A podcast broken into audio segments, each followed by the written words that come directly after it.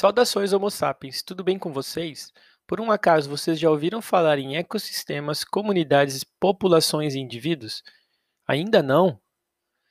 E se eu falar que vamos conversar um pouco sobre esses conceitos apresentados em ecologia e correlacioná-los com a nossa realidade através das ideias de ecossistemas urbanos? Gostou do assunto, né? Então fique com a gente até o final e aprenda mais essa. Para esta nossa conversa estão participando eu, Marcos Vinícius, Isabela Garcês e Lucas Upolini, alunos de graduação, em um bate-papo sobre ecologia de ecossistemas. Sendo assim, vamos logo ao que interessa. Primeiramente, trago a vocês uma reflexão em forma de pergunta. Para vocês, o mundo é um ecossistema ou um conjunto de ecossistemas?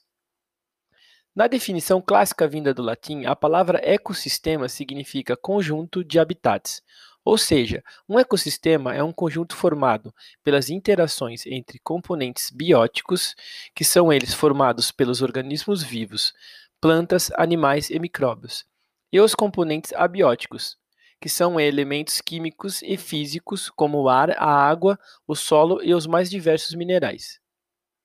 Esses componentes precisam interagir através de transferências de energia dos organismos vivos entre si e entre estes e os demais elementos de seu ambiente. Com isso, os ecossistemas podem ser divididos a priori em dois grupos, terrestres e aquáticos. Com isso, podemos responder então à primeira reflexão proposta. O mundo que conhecemos e habitamos é sim formado por um conjunto de ecossistemas. Correto, né? Então anota aí. Agora, para que seja possível formar os ecossistemas, precisamos voltar um pouco na evolução e interação destes organismos, em um nível singular, como é definido o indivíduo. Ou seja, eu, você, um jacaré, um pássaro ou até mesmo um plâncton, todos em sua singularidade são denominados como indivíduos. Sendo assim, o conjunto então destes indivíduos da mesma espécie, que que, quando dividem o mesmo habitat, são denominados na ecologia de populações. Uma população de girafas, ou uma população de gafanhotos, ou até mesmo uma população de bactérias e baratas. Quando essas populações, primeiramente formadas por indivíduos da mesma espécie, vivendo em um mesmo habitat, encontram-se com outras populações de diversas outras espécies, onde acabam por dividir um mesmo habitat, são classificados em ecologia como comunidades. Isto mesmo, comunidades. Esse termo é amplamente utilizado nos estudos de ecologia, mas também muito difundido em estudos de sociologia. Para exercício da assimilação, se observarmos bem onde vivemos, no nosso bairro, cidade ou até mesmo estado, estamos rodeados de comunidades, certo?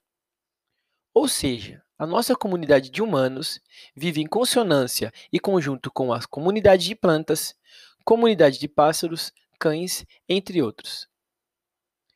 Logo, podemos atribuir esta nossa realidade onde convivemos e trocamos energias, interações, informações ou nutrientes de ecossistema pois nós, seres humanos, somos seres altamente sociáveis, que vivemos em comunidades e nos mais diversos ecossistemas que conseguimos habitar, devido à nossa complexidade e capacidade em alterar o meio onde vivemos.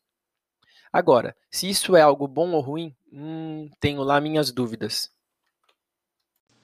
Essa já é uma discussão mais complicada, Marcos. Como você mesmo disse, nós humanos estamos cercados de outras comunidades e fazemos parte de ecossistemas. As definições de populações de comunidades, por exemplo, são bastante úteis também no estudo daqueles ecossistemas que hoje concentram a maior parte da população humana, as cidades. Ao contrário do que muita gente pode imaginar, as cidades abrigam grande diversidade de espécies, sendo que muitas foram introduzidas, conscientemente ou não, pelo homem. Mas essas comunidades não ficam paradas no tempo, tampouco são as mesmas em todos os lugares em que há alguma vegetação. Se você for hoje num terreno abandonado e voltar alguns anos depois, vai poder notar a evolução dessas comunidades, principalmente a de plantas. Durante o período mais intenso da pandemia causado pelo Covid-19, o número de pessoas em circulação diminuiu em diversos países, assim como também diminuíram os serviços de manutenção em ruas e áreas verdes, como corte de grão, remoção de daninhas, etc. Algo que logo chamou a atenção foi como algumas dessas paisagens mudaram em tão pouco tempo. Diversas plantas cresceram onde antes nada se avistava e até animais selvagens passaram a frequentar áreas urbanas, agora esvaziadas das grandes populações humanas. Esse foi um exemplo claro, mesmo que extremo, de como as cidades podem abrigar populações de outras espécies além de nós mesmos, dependendo de como os seres humanos fazem uso desses espaços. Outras comunidades bastante estudadas nas cidades são as chamadas florestas urbanas emergentes. Essas florestas são originárias de processos naturais e não antrópicos, em espaços como aterros, cemitérios e áreas industriais abandonadas.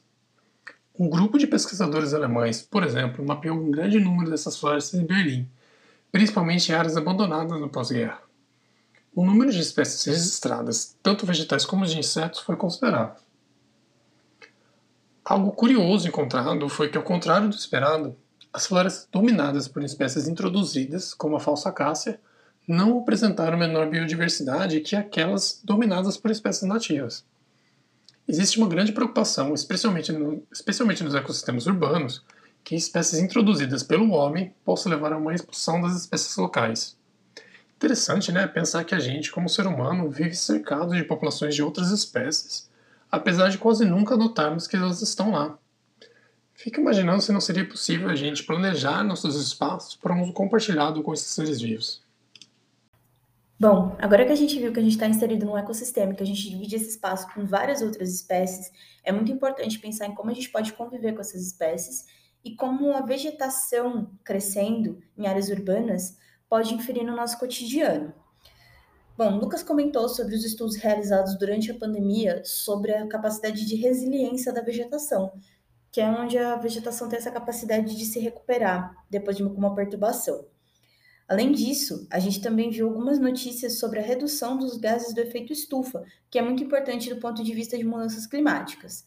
Uma reportagem da CNN afirmou que a gente teve uma diminuição de 52% das emissões de dióxido de carbono do transporte público aqui em São Paulo.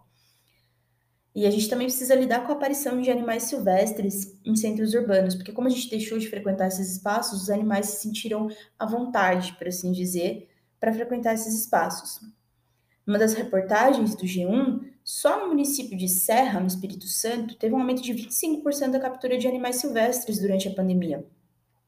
E por mais que seja difícil e assustador pensar nesses animais andando pela cidade, a gente precisa pensar numa forma de incluir eles no nosso cotidiano. E pensando nesse processo de convivência, a gente precisa ter bem claro o conceito de que não é porque esses animais silvestres estão andando pela cidade que eles podem ser animais de estimação.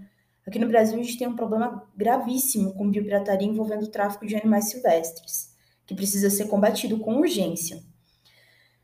Para esse processo de convivência, a gente precisa de mais estudos, mais recurso, mais tempo e principalmente de educação ambiental, para chegar em soluções que sejam positivas para ambas as partes. Além da problemática envolvendo os animais silvestres, a gente tem também a expansão de áreas abandonadas, onde a vegetação começa a crescer e isso pode ser um problema de segurança e saúde pública, porque além do entulho que as pessoas depositam nesses lugares abandonados, tem também as questões dos assaltos que podem servir de esconderijo para assaltantes. Então a gente pegou uma reportagem do G1 que traz nos municípios de Birigui as hortas comunitárias. Lá os moradores desde a década de 80 já faziam hortas comunitárias. Hoje são 60 hortas comunitárias. Em cada horta uma família é responsável por um canteiro. Esse projeto ele já atinge escolas, onde as próprias crianças plantam e colhem o que elas vão comer ou seja, a escola insere na alimentação das crianças o que elas colhem nas hortas. E elas podem levar para casa também. Por fim, é certo que a gente precisa estudar muito para atingir qualquer resultado positivo, mas é com pequenas atitudes que a gente vai fazendo mudanças significativas no nosso planeta. E só através da educação ambiental e a longo prazo a gente vai atingir alguma mudança. Esse foi mais um podcast. Muito obrigada pela atenção.